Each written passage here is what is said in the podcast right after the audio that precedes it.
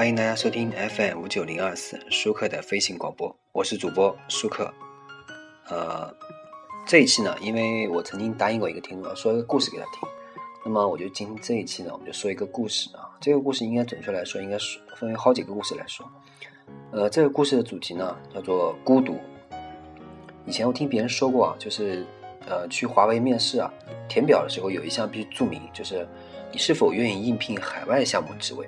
其实华为这个海外销售经理啊，售前售后呢，呃，工程师啊之类的这个薪资啊高的离谱，其实非常适合一些什么低调啊沉稳的技术黄牛。不过呢，就是太无聊了啊，尤其在一些政局动荡的第三世界国家，子弹满天飞，你根本不敢出门，你只有呢天天待在公司宿舍里面对着技术白皮书看书，真的无聊极了。房间呢曾经流传着两个非常著名的关于华为的驻外工程师的段子。一个是巴基斯坦还是哪的华为员工啊，在宿舍里养一群鸡，也不下蛋呢，也不用于使用，用来干嘛呢？赶着满院子跑，打发时间。二是呢，这个南非约翰内斯堡的华为基地啊，曾经收到当地动物组织保动地动物保护组织的这个抗议信啊，内容是抗议什么呢？抗议华为员工在基地旁边的海海滩上把海龟翻身，导致海龟再也无法翻过来，而后活活饿死。你看。他们真的是太寂寞了。呃，小时候呢，曾经看过柯南道尔的一个短篇小说啊，柯南道尔大家应该知道吧？就是写这个福尔摩斯的这个作者，叫做卢浮宫博物馆的奇闻，写一个英国人在卢浮宫里迷路了，哎，这个英国人是傻逼嘛啊！闭馆的时候被关在里面了啊，却有幸遇到了奇迹，什么呢？一个长得比木乃伊还恐怖的馆员，在深夜里偷偷打开了一个盛装一位女性木乃伊的木棺。被英国人发现以后呢，他讲述了实情。他原来是古埃及的一个法术师，机缘巧合和朋友一起啊，研制出了长生不老药，服用之后能抵抗衰老、暴力的伤害。这并不是永生，但它的效力呢可以维持好几千年。这药的副作用呢，就是当你活腻的时候呢，你想死也死不了。比如这埃及哥们儿，他在给自己服用了药剂以后呢，还没来得及给自己爱人用药呢，爱人就得肺病死了。古埃及人笃信有阴界，这下阴阳永隔了。更气人的呢是埃及人那位合作伙伴也暗恋这个女人啊，他在女人死后呢，独自发明出了长生不老药的解药，自己服下以后呢，立马嗝屁了，去阴间调戏朋友妻去了。嗯，这让埃及人气得要死。他试验了无数种配方，却终因缺乏一种稀有的珍贵药材而发明不出解药。然后呢，就这么孤独而又猥琐的活了三千多年。走遍全世界，从奴隶社会开始，眼看都要实行共产主义了。就在这个夜晚呢，终于有机会打开了女友的棺材，在棺材里发现了自己合伙人藏在其中的解药药引，然后啊，他迫不及待的服下，很快就迅速衰老，并且死亡了。他死的比古往今来任何一名自杀者都要快乐。这不仅仅是因为他能够和爱人重逢，或者换句话来说，有可能目睹爱人与自己朋友在另一个世界给自己戴帽子。也更是一种从万世的孤独中终极的解脱。看完小说以后呢，我时常想，那三千多年的岁月，这个人是怎么熬过来的？那句歌词怎么唱来的？哦，愿意用几世换我们一生情缘啊，一世情缘是吧？希望可以感动上天。嗯，我们还能不能再见面？我在佛前苦苦求了几千年是吧？这歌叫求佛是吗？这哥们的故事，我觉得可以改编成求法老了。哈。那么还看过一个自认为我看过最棒的短篇小说啊，Ray Bradbury 原著的这个《龙物号角》，显得是一只从六千五百万年前大灭六千五百万年前的大灭绝中啊幸存下来的蛇颈龙，竟得以呢长生不死。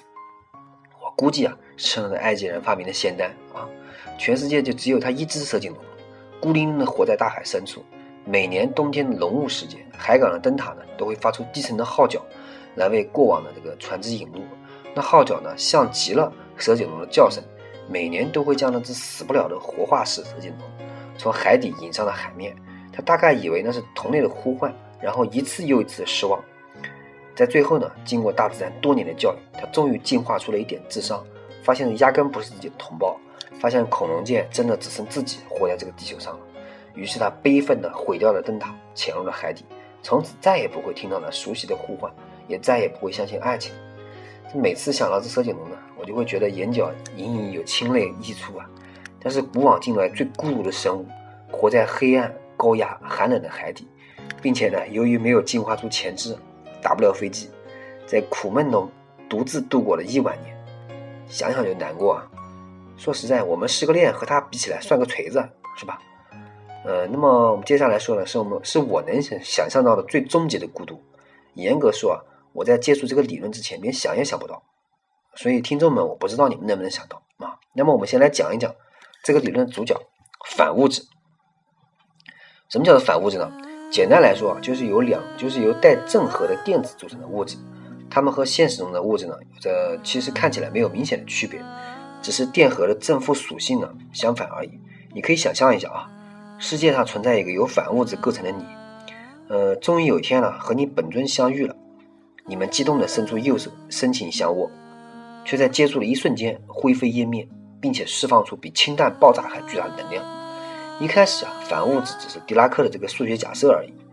呃，直到在实验室里真正制造出了这个氢反氢原子等反物质粒子，虽然存在时间极短，迅速湮灭了，但是呢，真实的验证了反物质在是宇宙中确实存在的。那么，真正吸引我的理论呢，是诺贝尔得诺贝尔奖得主啊。这个查德·费曼提出的反物质猜想，他由麦克斯韦方程呢推导出两个解，发现，在数学上，一个在时间上时间中正向前进的负电子，和一个在时间中逆行的正电子是一样的。换句话来说啊，反物质不过在时间中逆行，即从未来向过去前进的正物质而已。